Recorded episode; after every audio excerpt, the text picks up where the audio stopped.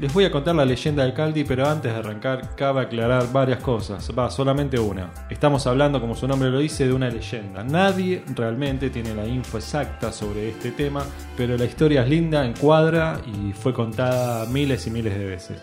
Si vos no la escuchaste, banca unos segundos que ya arrancamos y te la cuento. Y si la escuchaste, quédate, no seas garca, que una reproducción más me sirve para que este podcast siga creciendo. Ahí vamos.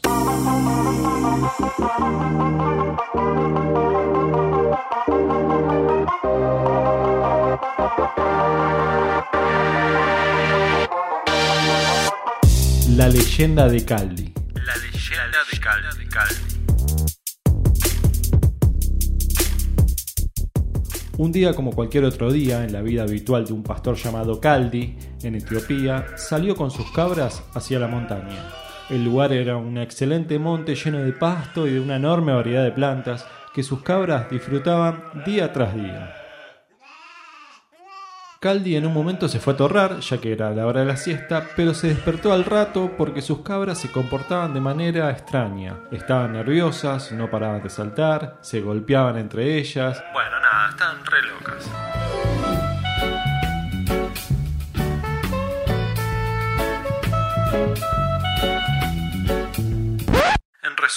Los animales no durmieron en toda la noche. Caldi, nuestro querido amigo pastor, se estaba preocupando. Era pancho, pero no boludo. Así que se detuvo un momento a observar los animales y comprobó que la fiesta empezaban cuando comían unas bayas rojas que crecían en racimos en un arbusto cercano.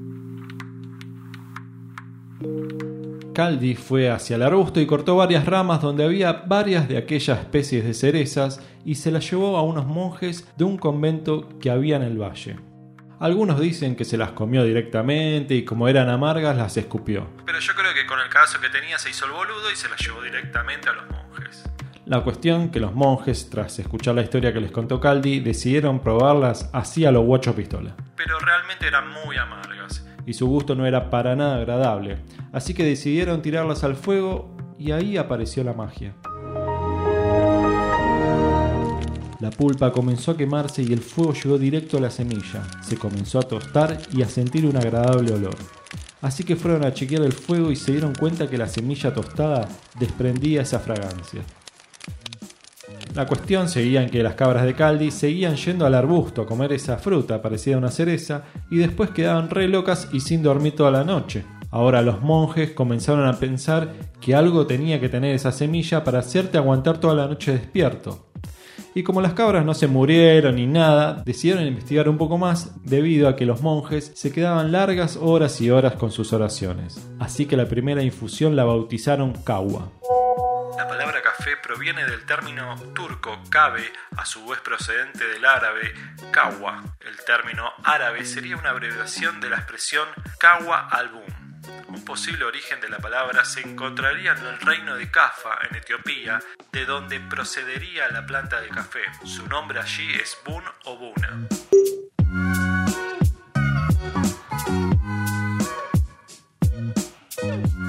Así fue como Caldi y los monjes descubrieron que tostando las semillas se podía hacer una infusión rica y estimulante. Al pastor ya nunca le faltaron las fuerzas para arrancar una mañana de trabajo y prepararse una infusión ya se transformó en una costumbre para subir la montaña con todas sus cabras.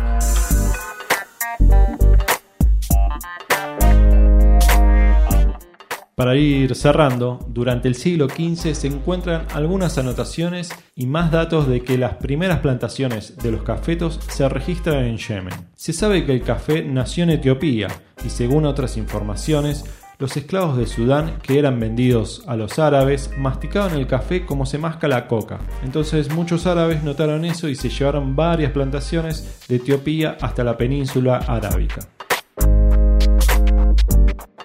Ahora se viene el bardo de donde nació primero, quién lo cultivó primero, quién lo explotó y así sucesivas cosas que realmente ahora no te voy a contar.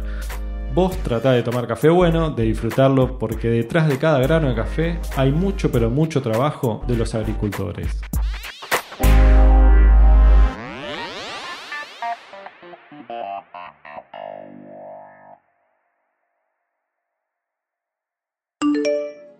Bloom Podcast.